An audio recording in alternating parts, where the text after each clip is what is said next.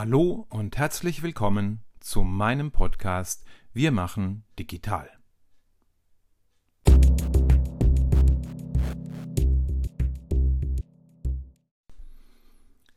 Technik und Tipps für optimale Online-Termine. Wahrscheinlich haben Sie sich mit diesem Thema auch schon des Öfteren beschäftigt. Denn schließlich machen die meisten von uns bereits Videokonferenzen, Telefonkonferenzen, welche Tools auch immer Ihnen zur Verfügung stehen. Wenn wir erst einmal davon ausgehen, dass Online-Termine heute, vor allem aber auch in Zukunft, meist per Video stattfinden, Video, Audio, also alle möglichen Kanäle, dann ist das Erste, was Sie benötigen, eine Kamera. Entweder ist diese eingebaut in Ihren Laptop, oder Sie haben eine externe Kamera, die zum Beispiel auf einem großen Monitor vor Ihnen positioniert ist.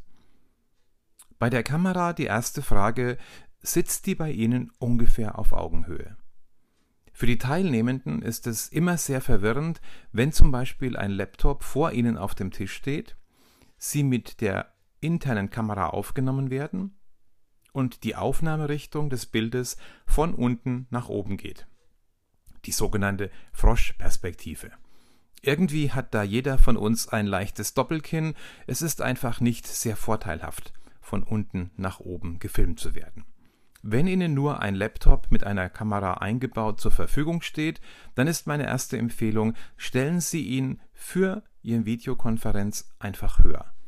Gehen Sie zum Kopierer, schnappen Sie sich zwei äh, bunt Blatt Kopierpapier mit 500 Blatt und plötzlich steht der Laptop 10, 12 Zentimeter höher und dann sehen Sie schon, ob die Kamera ungefähr auf Augenhöhe steht.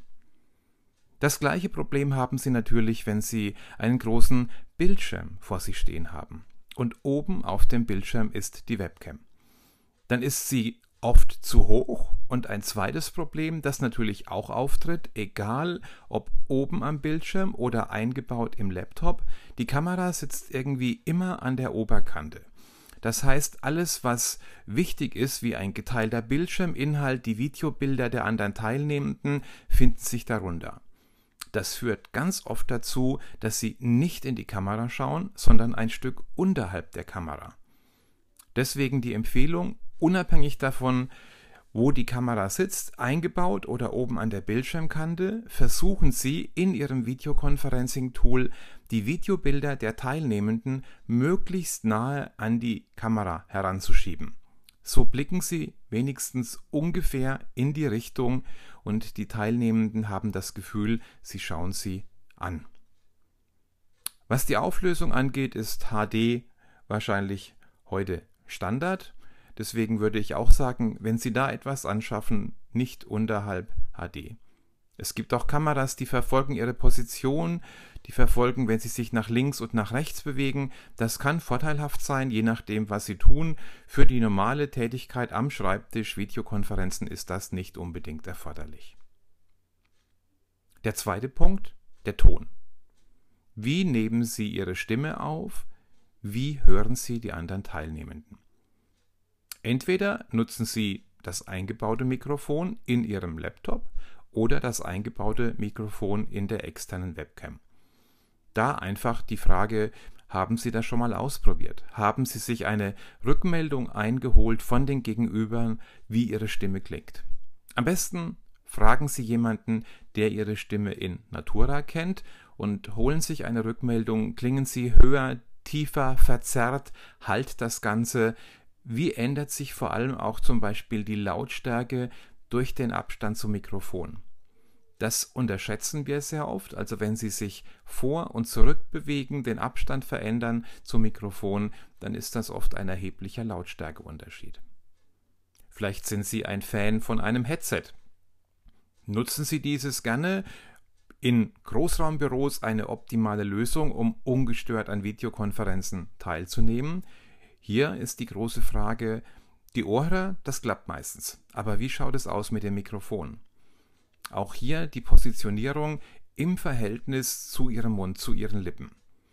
Wenn das Mikrofon zu weit oben sitzt, dann hören die Teilnehmenden gegenüber ganz stark ihre Atemgeräusche. Wenn es zu weit unten sitzt, dann sprechen sie am Mikrofon vorbei und sind oft sehr leise. Auch hier gilt ausprobieren. Am besten ist, sich die Kollegin, den Kollegen schnappen, einen kurzen Online-Termin ausmachen und testen. Wie ist die optimale Position? Was es auch oft natürlich gibt, ist, äh, ja, wir arbeiten mit äh, den Ohrhörern, wir stecken uns die Ohrhörer ins Ohr. Daran befestigt sind die Kabel zum Audioanschluss des Laptops, des Rechners und an diesen wiederum ist ein Mikrofon. Qualität dieser Ohrhörer hat maßgeblich zugenommen. Problem ist, wo ist das Mikrofon? In dem Moment, wo Sie Ihren Kopf verdrehen, wo Sie sich von dem Mikrofon abwenden, ändert sich auch hier die Lautstärke, der Klang. Auch das bitte überprüfen.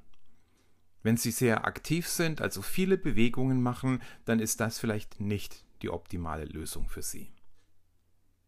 Und eine weitere Möglichkeit, Sie verwenden ein Tischmikrofon. Das steht vor Ihnen. Hier ist darauf zu achten, Tischmikrofone können Sie umstellen. Umstellen in der Form, von wo nimmt das Mikrofon auf? Nimmt es direkt von vorne auf, also sehr fokussiert, oder nimmt es rundum auf? Für Videokonferenzen, wenn Sie ein Tischmikrofon vor sich hinstellen, dann ganz klar die Empfehlung, möglichst nur nach vorne aufnehmen, dann werden die Umgebungsgeräusche wesentlich reduziert und der Abstand spielt keine so große Rolle wie bei einem eingebauten Mikrofon. Da ist es oft unerheblich, ob Sie mal wechseln zwischen 40 und 60 oder 70 Zentimeter. Meistens steuern diese Mikrofone das aus und Sie haben eine einigermaßen gleichbleibende Lautstärke. So, jetzt haben wir Kamera und Ton, doch haben Sie sich auch Ihr Videobild schon einmal angeschaut. Wenn Sie schon mit Video arbeiten, dann sollte es natürlich so sein, dass Sie für die anderen gut zu erkennen sind.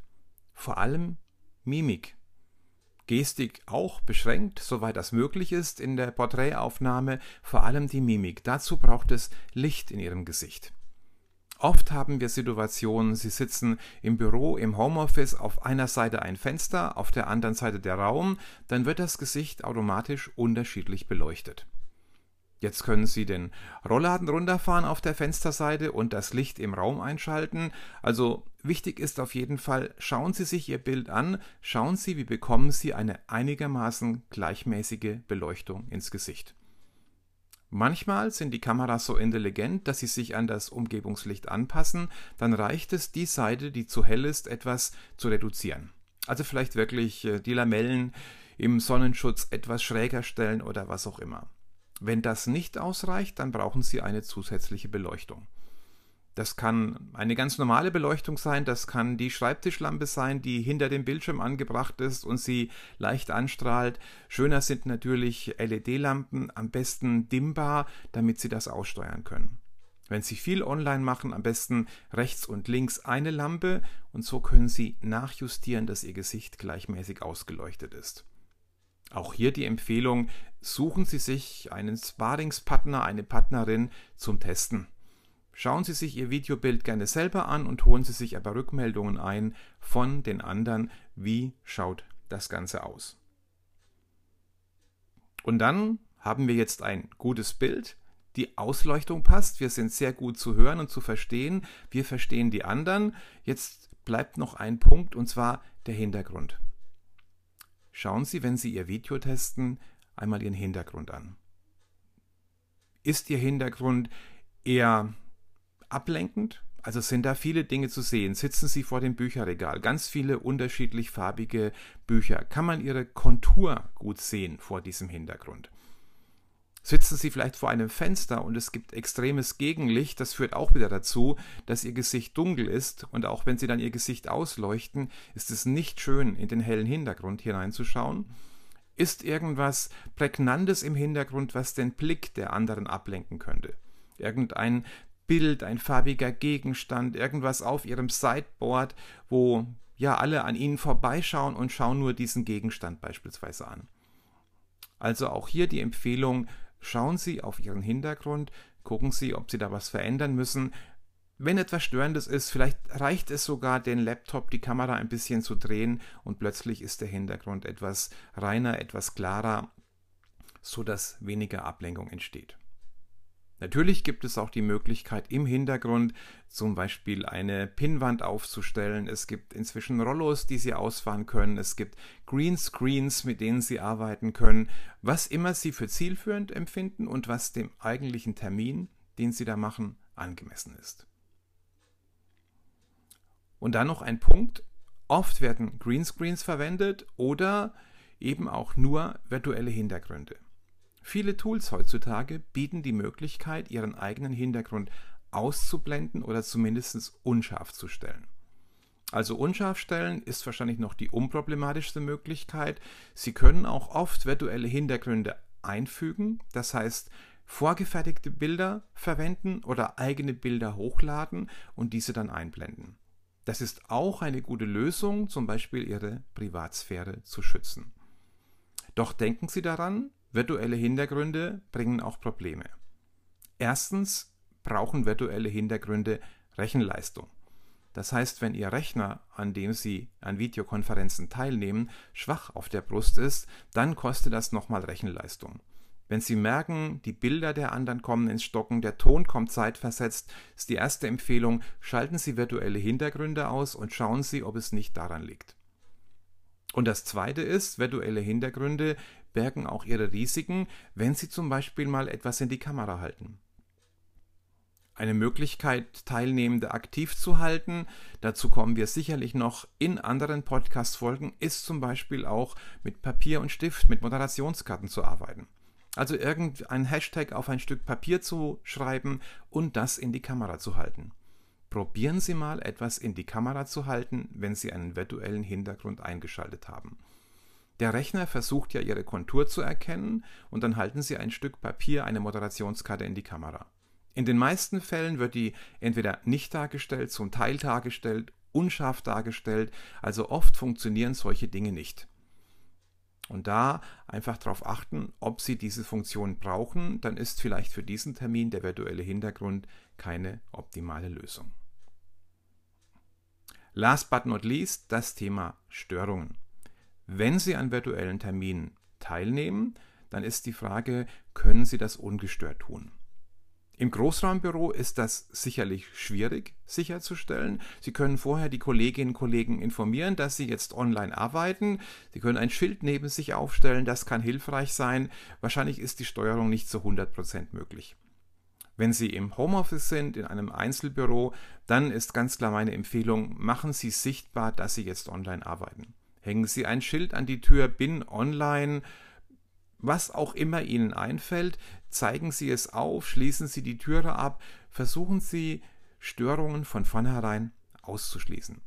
Das geht nicht immer, speziell im Homeoffice ist es oft eine große Herausforderung, aber in dem Moment, wo Sie Ihr Umfeld darauf vorbereitet haben, nimmt das Druck von Ihnen weg. Wenn Sie all diese Punkte berücksichtigen, glaube ich, sind die Voraussetzungen ganz gut für optimale Online-Termine. Also denken Sie zuerst an die Technik, an die Kamera, an den Ton und natürlich eben auch an die Beleuchtung. Hier, wie gesagt, die Empfehlung, schauen Sie, mit wem Sie das Ganze testen können, holen Sie sich ein Feedback von einem Kollegen, von einer Kollegin, von jemandem aus Ihrer Familie. Dann das Thema Hintergrund einfach auf den Hintergrund achten, dass nichts Ableckendes dabei ist, überlegen, ob Sie virtuelle Hintergründe verwenden können oder auch möchten und das Thema Störungen. Störungen so weit wie möglich von vornherein ausschließen. Mit diesen Punkten sind Sie schon mal gut vorbereitet für Ihren nächsten Online-Termin.